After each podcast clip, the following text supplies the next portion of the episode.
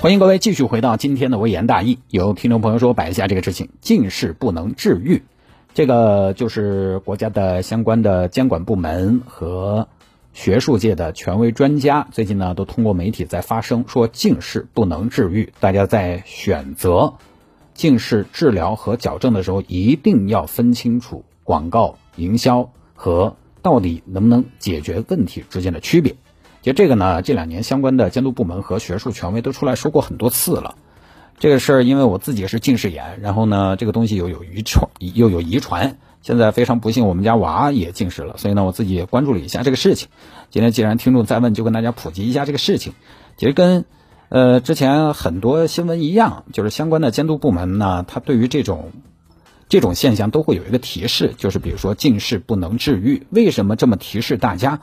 是因为有很多商家和机构在宣传和营销的时候玩网玩文字游戏，就跟上面我们提到的这个在直播间买翡翠的这个事情是一样的，玩文字游戏。近视是不能治愈的，但是呢，近视是可以矫正的。现在很多商家为了吸引你去做这件事情呢，就宣称的是近视是可以治愈的。其实近视不能治愈，近视只能矫正。近视它可以采取一些方法来进行控制。你比如说。近视眼手术，它是治疗吗？它不是治疗，它是一种矫正。但是，一些商家宣传的时候，可能就会说彻底治愈近视，那这个就是玩文字游戏。国家的相关部门做这样的提醒，其实没毛病。近视确实不能治愈，包括那个小朋友用的 OK 镜，OK 镜呢都是晚上戴，它把你的眼角膜压平，然后等到白天呢视力就会趋于正常。但是它也不是治疗，它也只是矫正。因为你只要一两天晚上不戴，马上第二天就打回原形，该看不到还是看不到，该是雾粗粗的还是雾粗粗的。因为压了一晚上之后呢，它把你的角膜压平了，但它这个角膜还是会在没有受到外界的压力之后，慢慢的会还原。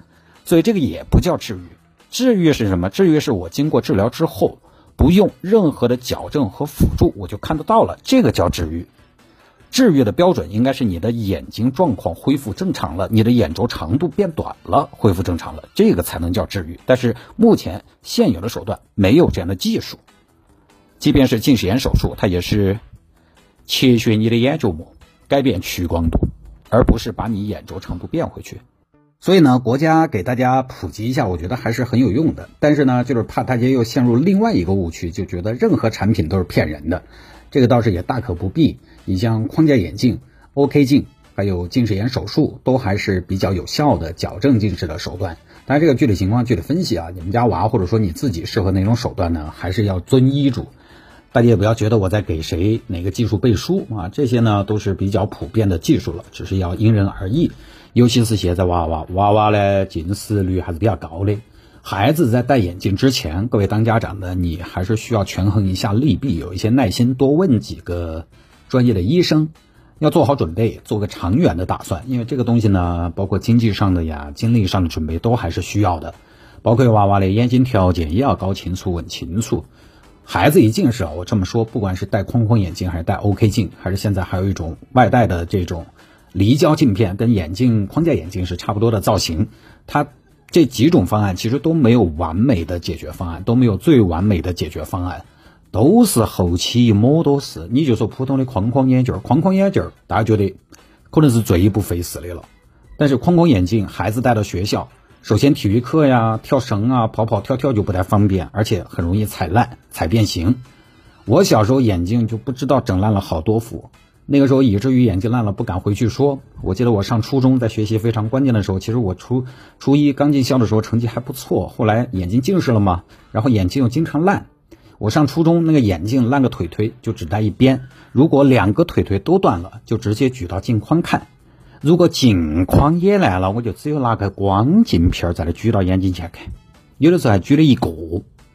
我们老师当时都说：“谢太，你去配一个眼镜嘛，你半个镜片在那儿看。”你说你成绩没得好好，看起来又多努力，我硬是哎呀，你才急人哦，就经常烂，烂了呢又不敢回去说，这就没法噻，没法就就回去也不熟，然后那个眼眼睛看不到，看不到就看不到，后头我就放弃看黑板了，那个成绩一下就垮下来了。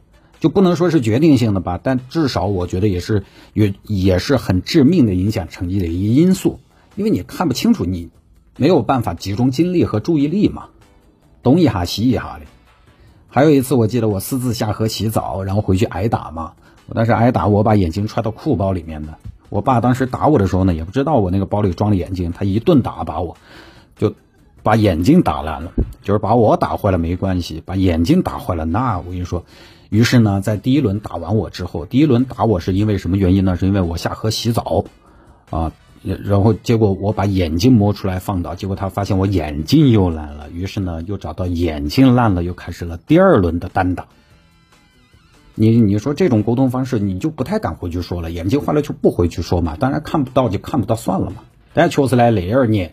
当时的眼镜市场其实不像现在，现在呢还是要稍微透明很多了。以前的眼镜市场都被江浙一带商人啊，温州商人啊，被被温商垄断，也确实对于工薪家庭呢不便宜。我们老汉儿起来也正常，你不争气的嘛，啥子好东西又不爱惜。但是我包括我现在我都在想，那个不就是孩子的规律吗？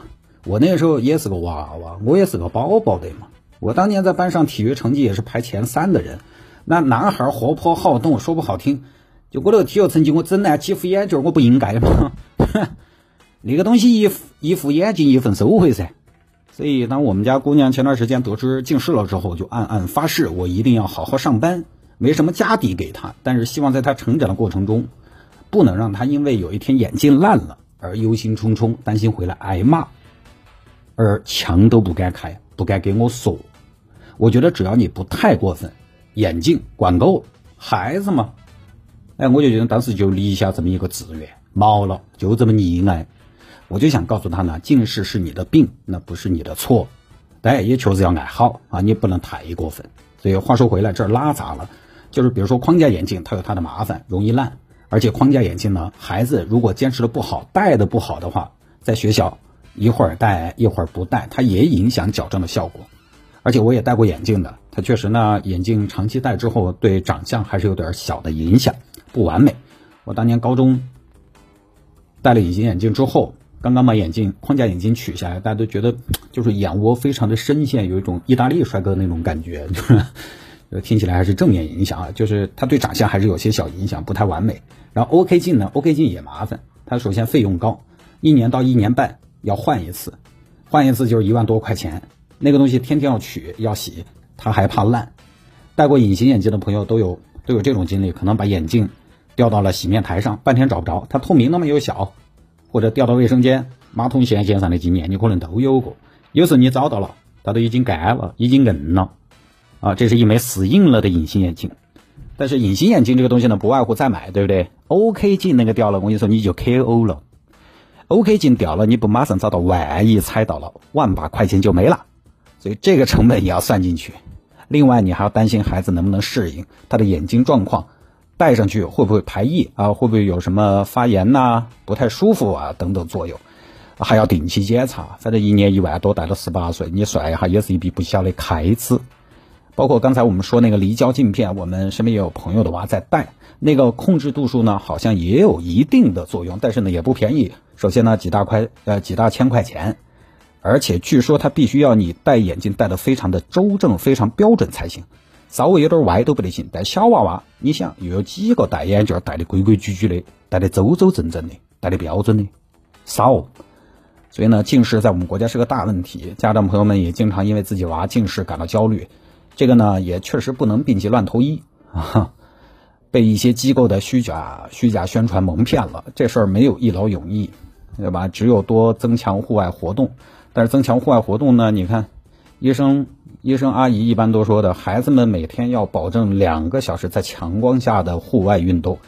两个小时的户外运动，对于现在的孩子，即便是减负了，其实都很难保证，很难保证。两个小时什么概念？有一次我跟我们家娃去兴隆湖，我们围着兴隆湖走了一圈儿，差不多两个小时。你每天有时间围着兴隆湖走一圈儿嘛？那得多少时间？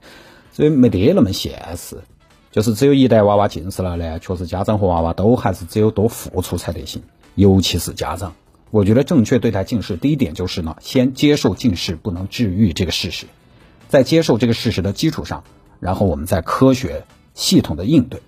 如果爸妈没得好心态，乱投医，太过焦虑，其实孩子他也会感受到家长的压力。前段时间我娃去测视力，看视力表看不到嘛，我明显能感觉到他的沮丧，甚至好像你能看到他心中有一点自责。他很努力，很努力的想要看清楚，但是他看不到。包括我自己小时候去测视力，我也是自责、羞愧，就是已经有一种病耻感，我都觉得我愧对我们谢氏家族，这个我觉得不好，要不得。就我们现在有这个条件呢，还是应该尽量去避免给孩子这种压力，科学的看待，科学的应对。不说了啊，这个算是一个小小的小科普。近视不能治愈，只能矫正。当然，假性近视那些我不说了，我也不是医生，咱们就也不多介绍了，那是另外一回事。好吧，间段广告，广州接着回来聊今天的微言大义。